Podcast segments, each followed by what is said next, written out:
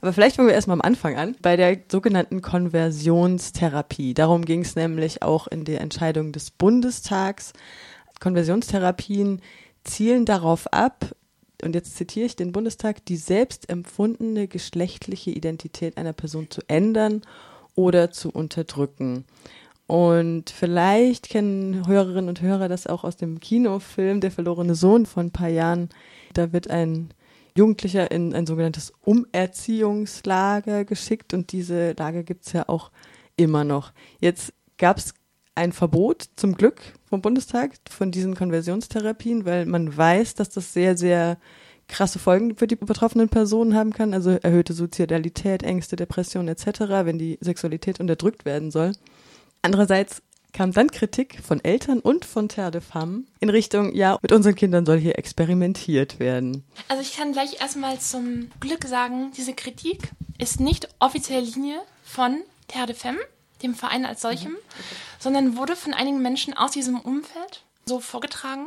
Und das ist das große Problem, warum das sich nicht ganz so astrein trennen lässt. Es kam vom ersten und zweiten Vorstand dieses Vereins. Das heißt, diese beiden Menschen haben nicht in ihrer Rolle als Vorständin in dem Fall gearbeitet, aber es ist natürlich nicht einfach so trennbar. Das weitere Problem ist, dass sich Tadefem auch bisher nicht klar zu diesem Schreiben positioniert hat.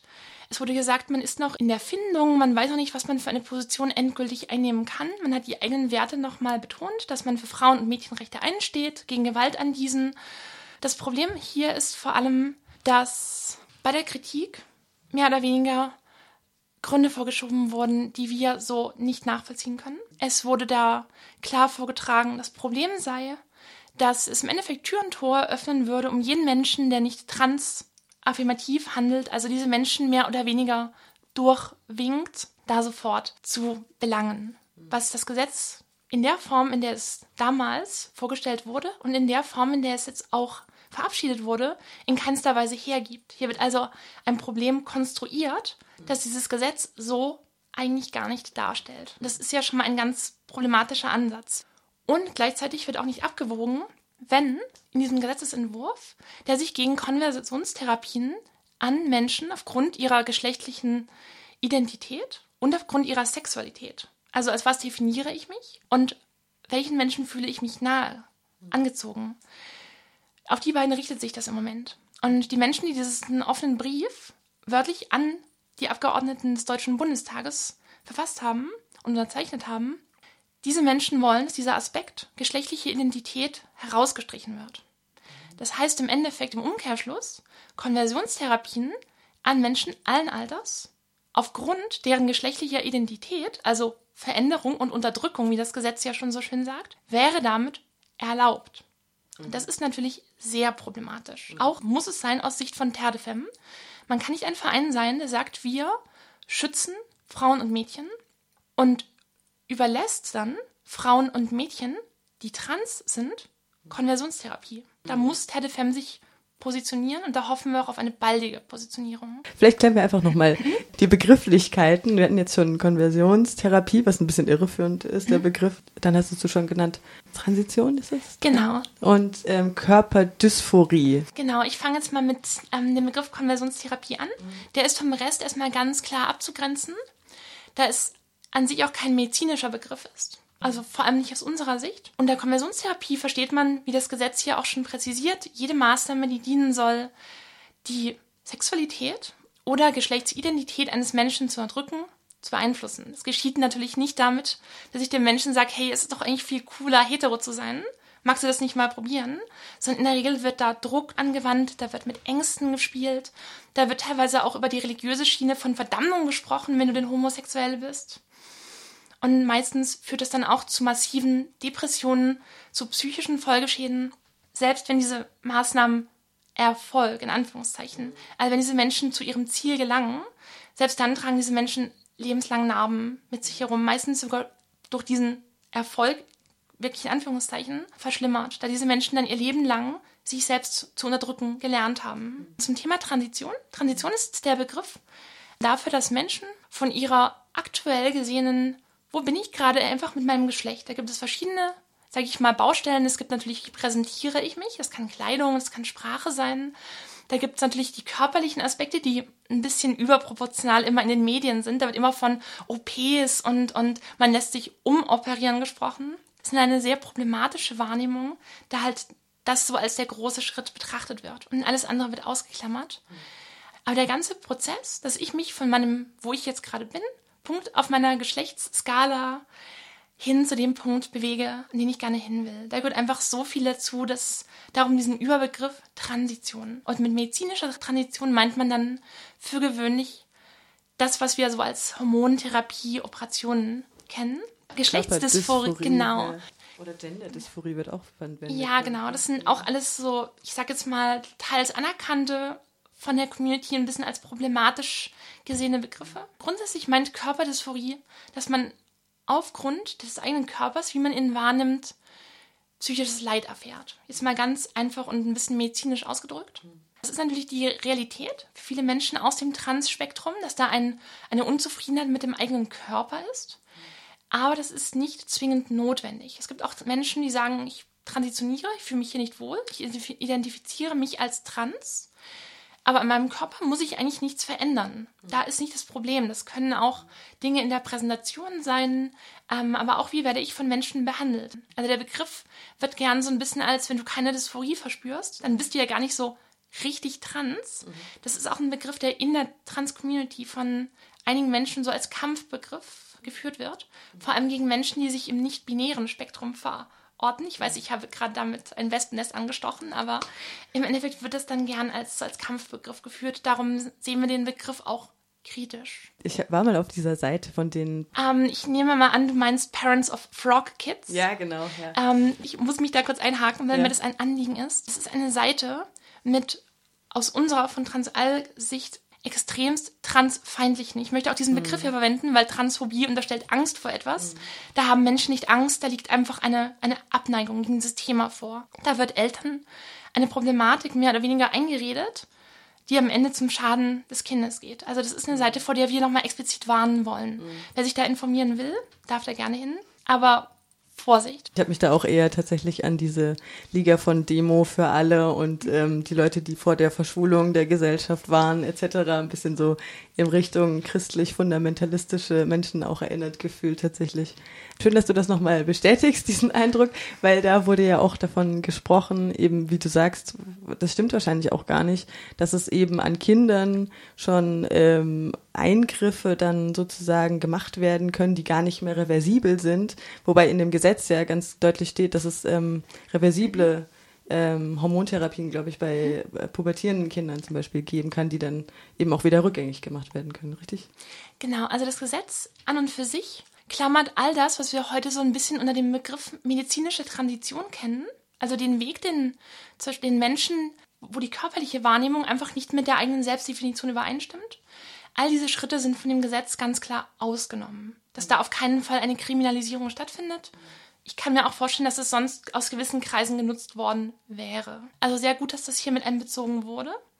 Zum Thema der Angst, dass dann plötzlich junge Menschen, die das vielleicht noch gar nicht einschätzen können, irgendwelche Schritte gehen oder von außen diesen Schritten unterzogen werden. Es wird dann gern so argumentiert, als würden die Eltern diese Kinder zu irgendwas zwingen. Das ist so, zumindest in Deutschland. Es werden Beispiele aus England genannt. Dort ist die Rechtslage anders. In Deutschland ist es so nicht vorstellbar. Der Zugang zu medizinischen Maßnahmen, das heißt zu Hormonen, zu Operationen, zu allem Möglichen, ist in Deutschland hinter einer sehr großen Wand. Da muss erst eine lange, also in der Regel für Hormone zum Beispiel ein halbes Jahr wird so als Richtwert genannt, für Operationen mindestens ein Jahr begleitende Therapie. Und nur wenn die therapierende Person auch zu dem Schluss kommt, das ist für mich stimmig, das halte ich für richtig, erst dann kann überhaupt was anlaufen. Und selbst dann sind meistens noch lange Wartezeiten da relevant. Als ich diesen Gesetzestext mir angeguckt habe, habe ich mir auch gedacht, hey, wir sind im Jahr 2020. Ähm, Homosexualität ist längst von der Liste der Krankheiten gestrichen, auch eine Transidentität. Also das heißt längst auch noch nicht so lang, ne? Aber diese Konversionstherapien in Anführungsstrichen muss man die vielleicht setzen, werden ja auch tatsächlich immer noch mhm. durchgeführt. Wie, wie, wie muss man sich das denn vorstellen? Wir sind tatsächlich, soweit ich weiß, in Europa erst das zweite Land, das das offiziell verbietet. Es gibt da keine wirklichen Zahlen für. Also wir können nicht sagen, es wird pro Jahr gibt es da so und so viele Fälle. Das gibt's nicht. Das ist ein System, an das man schwer rankommt. Die Beispiele, die vor allem in den Medien Präsenz bekommen haben, sind vor allem aus den USA. Aber es gibt da auch keinen so sieht Konversionstherapie aus. Da gibt es keinen Musterweg, das kann über 100 Schienen laufen. Bei religiösen Menschen würde man da angreifen, Gott hasst dich, weil du schwul bist. Das ist ja auch so ein Stereotyp, das man aus den USA kennt. Du bist nicht mehr unser Sohn, weil du schwul bist. Dann eben auch bei dieser Elternschiene. Wenn du in unserer Familie bleiben willst, musst du dich heilen lassen. So läuft Konversionstherapie ab. Es gibt's nicht. Aber es läuft natürlich immer unter großen Zwängen. Und es dient im Endeffekt am Ende immer dazu, diesen Menschen zu sagen, diese Eigenschaft von dir ist falsch. Mhm.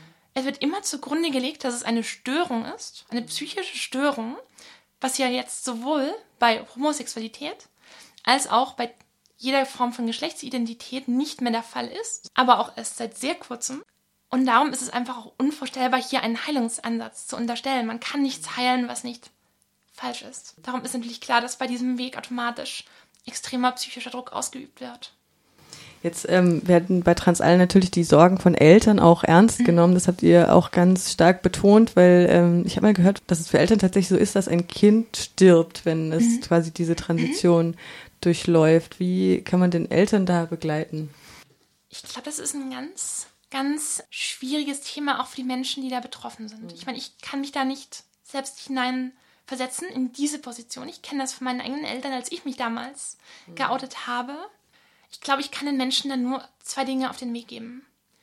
Es stirbt niemand. Da findet jemand zu sich selbst. Da kann jemand nach Jahren der Zweifel und der Dinge unterdrücken endlich den Weg gehen, man selbst sein zu können.